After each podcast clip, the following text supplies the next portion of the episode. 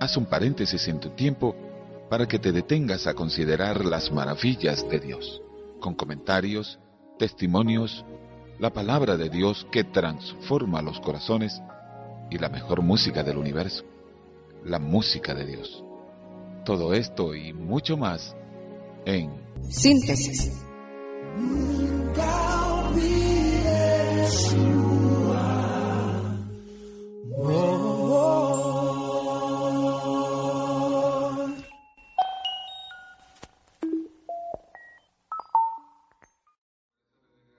El apóstol San Pablo, capítulo 5, verso 17 de Primera de Tesalonicenses. Vamos a hablar con la ayuda del Señor un poco sobre la oración. Meditaba yo mientras estaba preparando este mensaje y decía, bueno, otro mensaje acerca de la oración quizás en algún lugar pudiera dar pie para que alguien diga, es otra vez la oración, ah, sí, ya he escuchado bastante de eso. Y sería como llover sobre mojado, sería como redundar en un tema.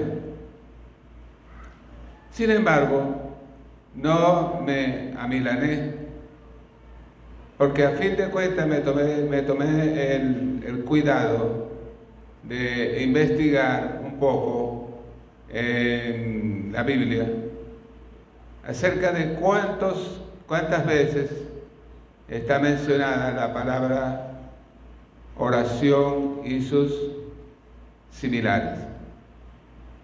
No fue una investigación concienzuda, pero sin embargo el, número que encontré es de 245 menciones de la palabra orar, oración, oraremos, orarán, en fin.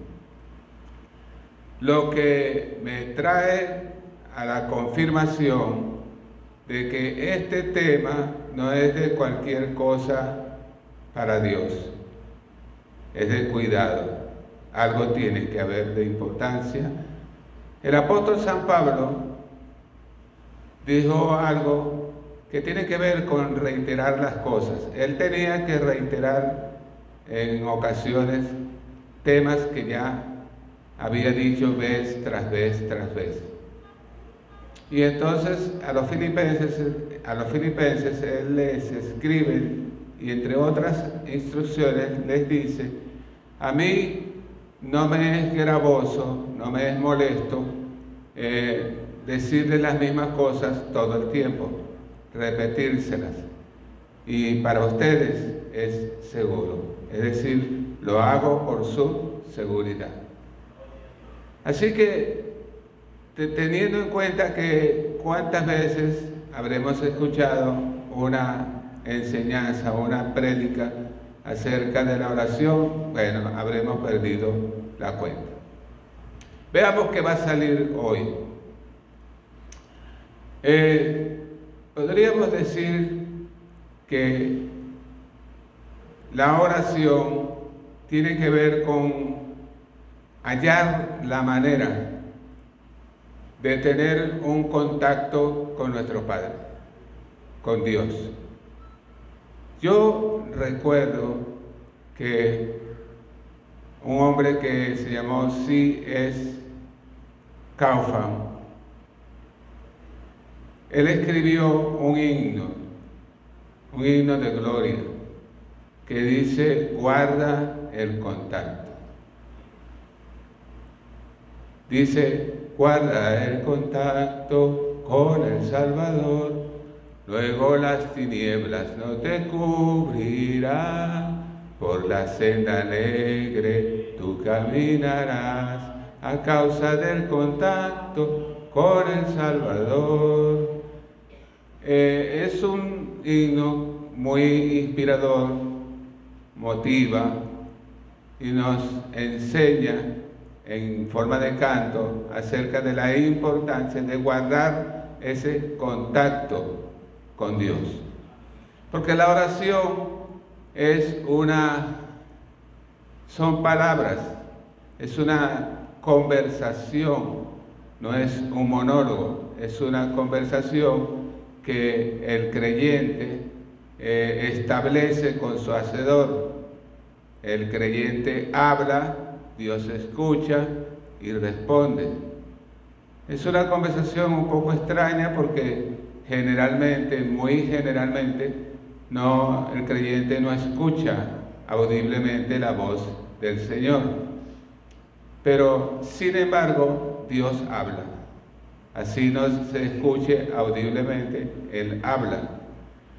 Y un contacto es una palabra que hoy es muy familiar para nosotros.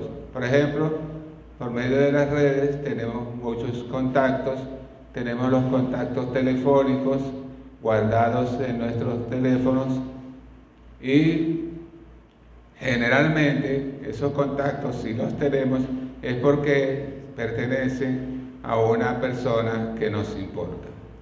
En este caso, guardar el contacto con Dios es porque Él nos interesa en demasía, porque Dios es bueno porque para siempre es su misericordia.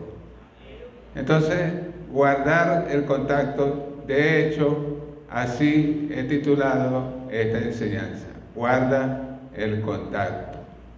Entonces, un contacto es un enlace, una conexión con alguien o con algo en este caso es la conexión con nuestro Hacedor, es el vínculo, un vínculo con Él, un enlace con Él.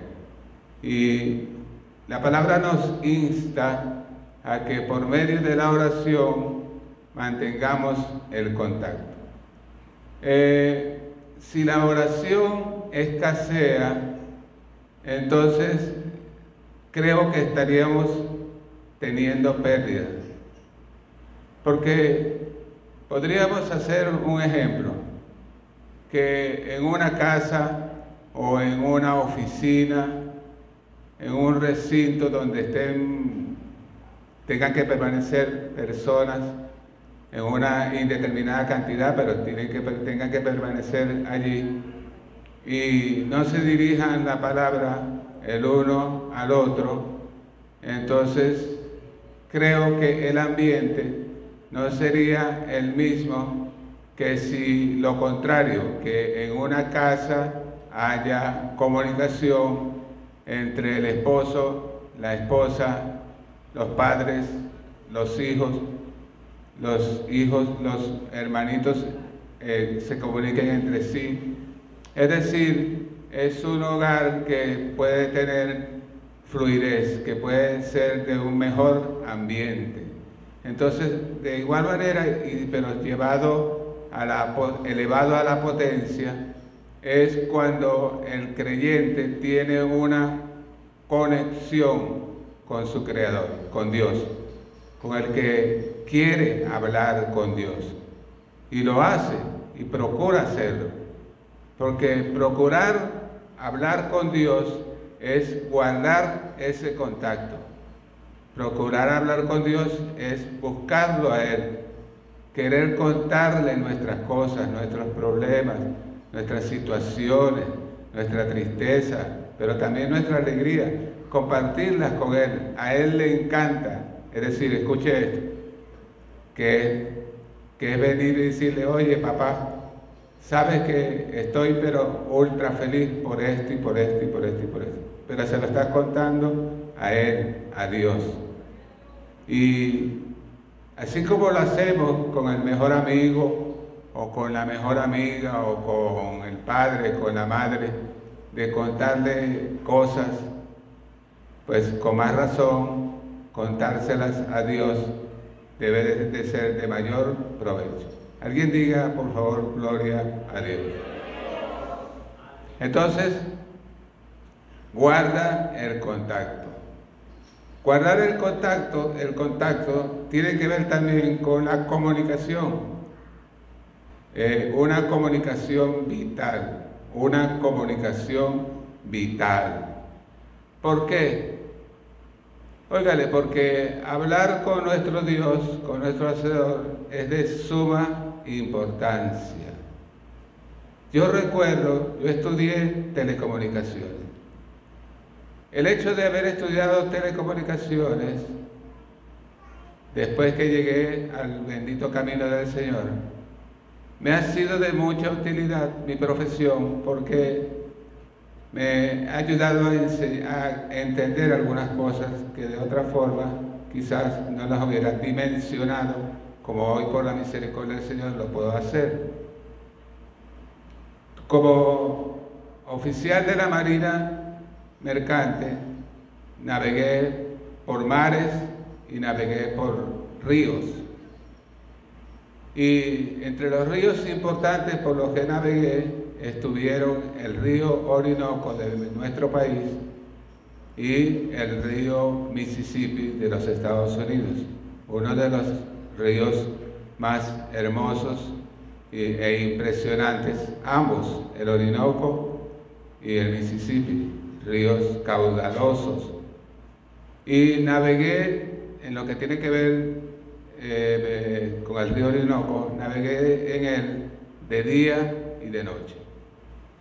De noche yo era el encargado, como oficial de las comunicaciones, de recibir los reportes del canal de navegación que para que los barcos no se encallen, es decir, para que no eh, hagan piso con el, lecho del río y entonces se, se queden varados, eh, el sistema de canalizaciones creó un sistema de boyas Boyas son como unas balizas que flotan y están ancladas al lecho del río para que no se muevan. Y titilan, tienen luz, luz verde y luz roja. Luz verde donde se puede pasar, luz roja lo contrario. Y yo pero que resulta que hay boyas que se apagan las luces y hay que reportarlas y boyas que se movieron de su sitio y también tienen que ser incluidas en un reporte. Porque si el piloto que va llevando el barco no ve la señal de la boya, puede desviar el curso del barco y encallar, lo cual traería suma pérdida de tiempo, entre otras cosas, y dinero. Entonces me di cuenta que las boyas que se apagan son como cuando el testimonio de una persona que ha creído en el Señor se apaga. O sea, no habla, no le dice a nadie la buena noticia. Está apagada esa boya. Y la otra es las que se mueven por las corrientes marítimas, las corrientes de agua del río, se mueven y hasta que no las pongan en su sitio están dando una dirección equivocada. También me di cuenta que la comunicación me vi vinculado estrechamente con telégrafos, teletipos, computadoras desde muy joven. Y esto me enseñó muchas cosas. Me enseñó que cuando hablo con Dios, Él me entiende. Cualquiera sea el idioma en que yo le hable, Él me entiende. ¿Sí me están escuchando eso?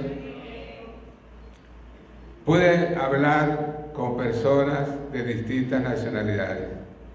Pude hablar con Andrés Pluta y decirle que Cristo le ama y regalarle un Nuevo Testamento.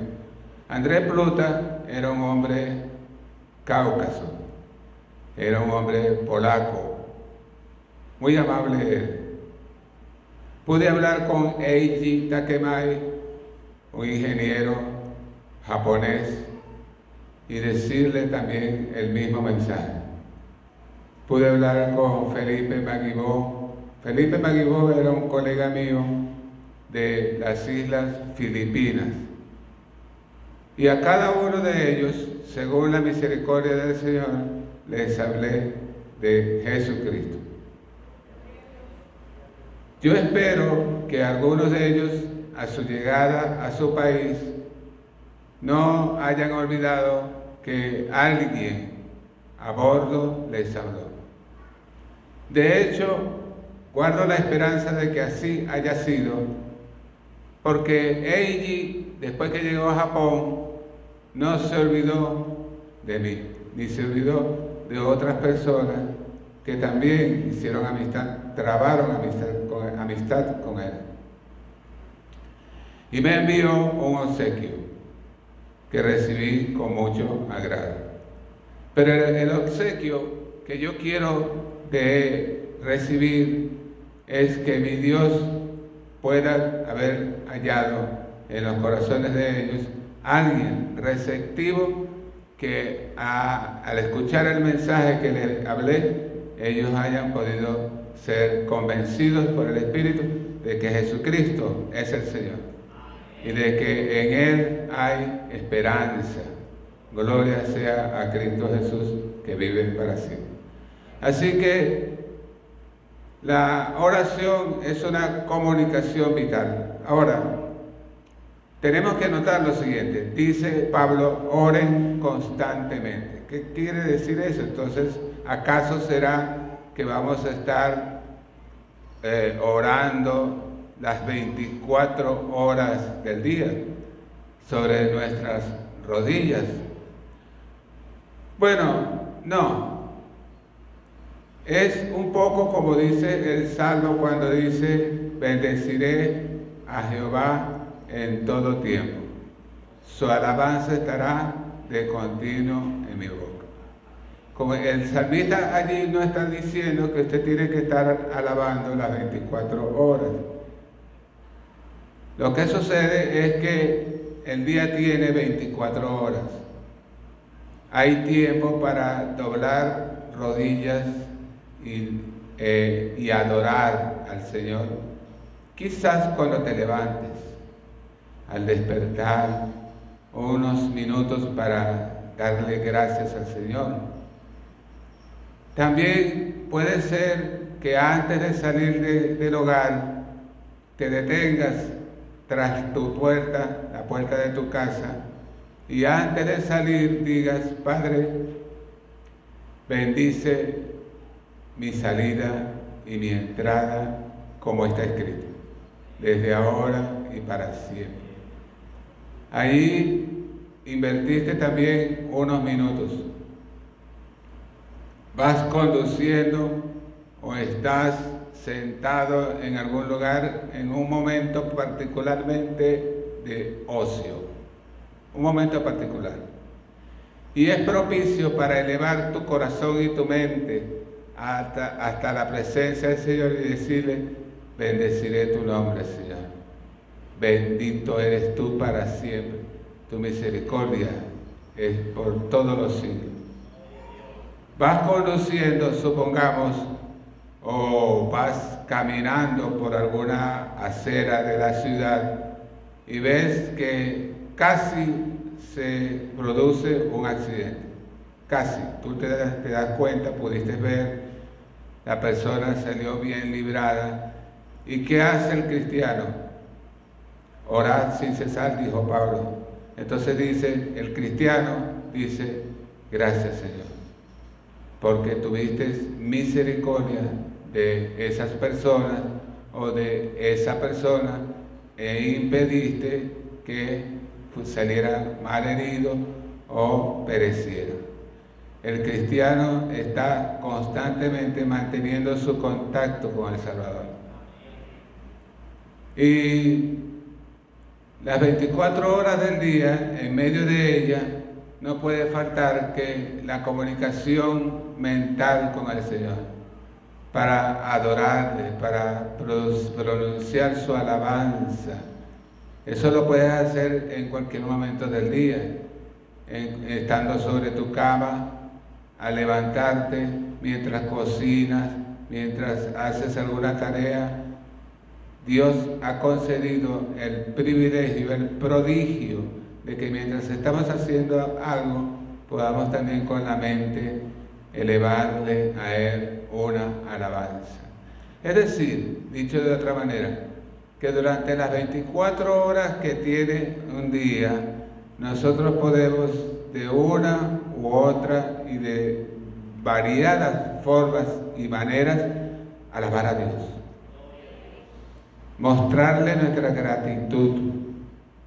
Eh, interceder, podemos hacerlo. En un momento dado, Señor, mira la situación de fulanito de tal, está en el hospital con esta situación así, así y asado, y yo te ruego, en fin. Y estamos, eso es durante las 24 horas, sin que neces las 24 horas del día, sin que necesariamente sea que te quedas estático en un lugar todo el santo día, sino que intercalando en el día vas haciendo lo que hay que hacer sin olvidar tu contacto con el Salvador. Si me estarán entendiendo? Ustedes son inteligentes, no, no puede ser de otra manera.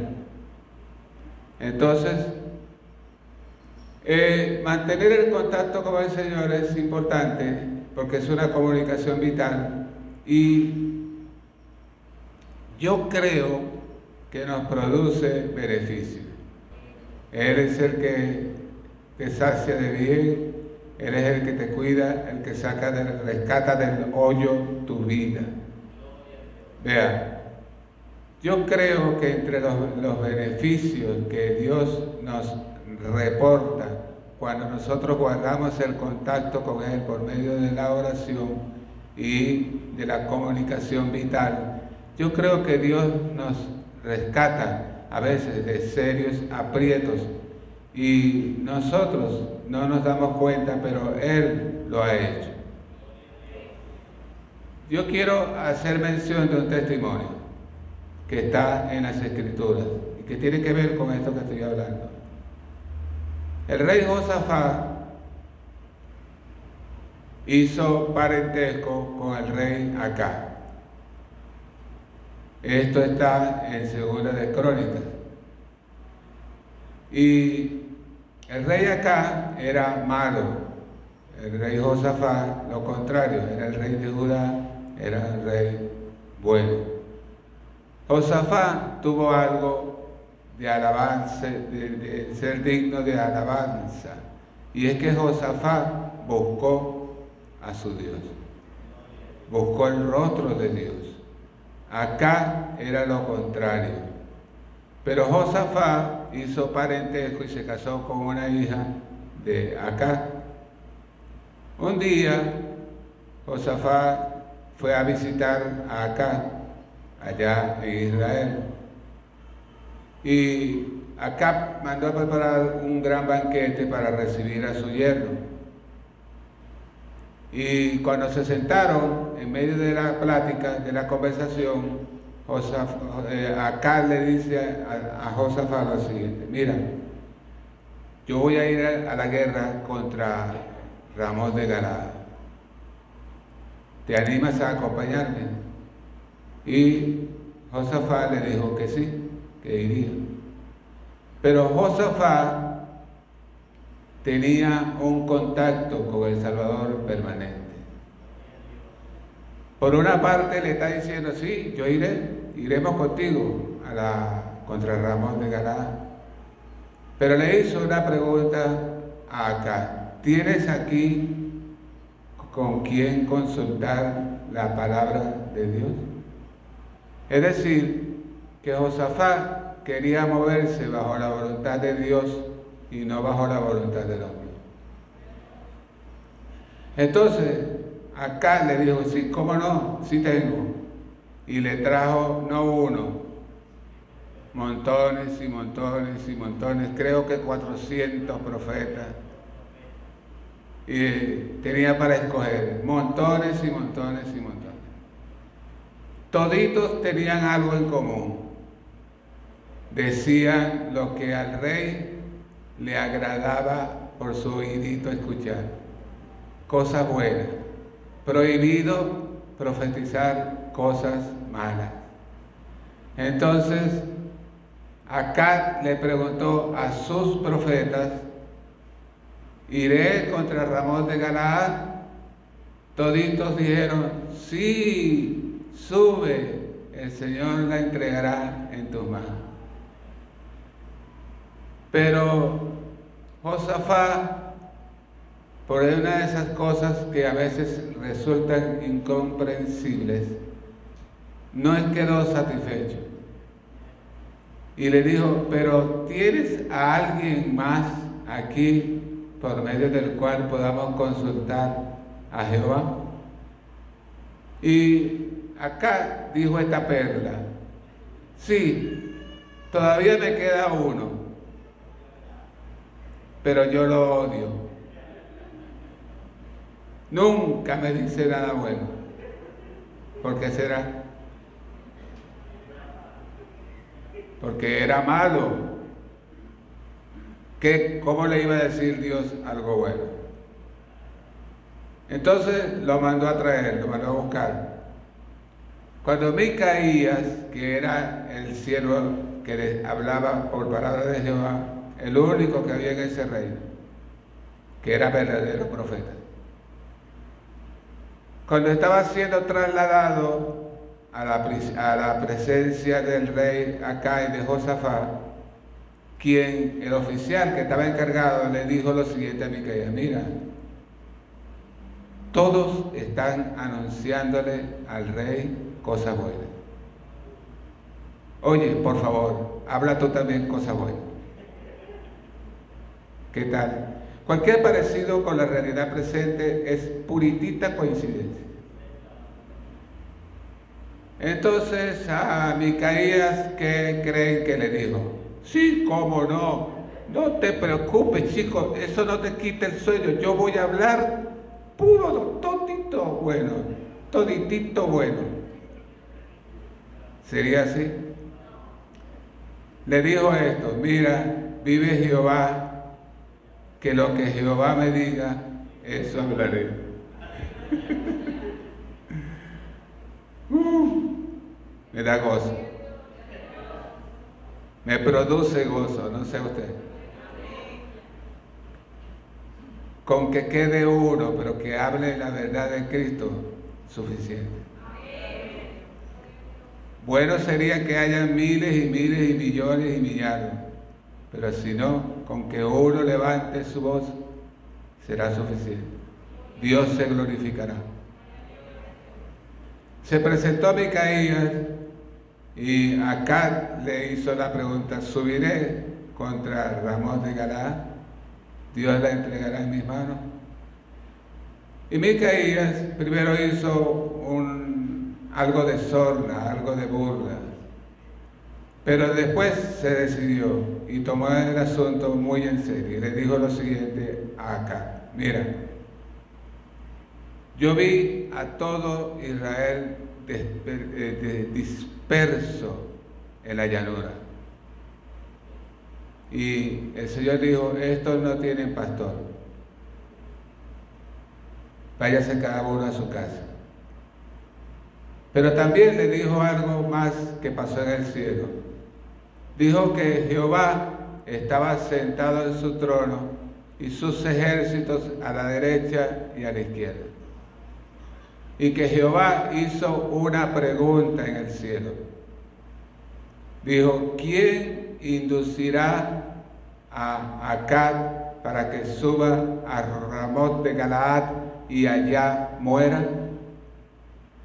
Y un espíritu salió y se paró frente al Señor y dijo, yo lo haré, Señor. ¿Cómo lo harás? preguntó Jehová. Yo saldré y seré espíritu de mentira en los labios de sus profetas. Y Micaía le dijo que Jehová le dio la orden al espíritu y le dijo, ve y hazlo. Porque el que manda en el cielo y en la tierra se llama Jehová. Puede haber un presidente, un rey, lo que usted quiera, muy encopetado, pero quien manda es Jehová. La voz determinante no es la del hombre, es la de Dios. Por eso dijo Micaías, por eso, por eso es que el Señor ha puesto espíritu de mentira en la boca de tus profetas para que te engañen. Acá, por supuesto, esto no le cayó bien y mandó a, poner preso a Micaías y le dijo y dio instrucciones para que lo mantuviesen con pan y agua de angustia, de aflicción, hasta que yo regrese en paz. Micaías le dijo cuando se lo llevaba preso, si regresas en paz, Jehová no ha hablado por mí. Bueno, se fueron a la batalla, pero antes de la batalla, acá que era astuto, pensó en un plan para escaparse de la palabra de Dios. Pensó, me voy a disfrazar. Se quitó su traje de rey y se disfrazó como un soldado cualquiera. Pero le dijo a Josafat, tú no, tú quédate con tus vestidos reales. Vean lo perverso que era. Él sabía que a quien iban, el primero que buscaban para matarlo era el rey, era la cabeza.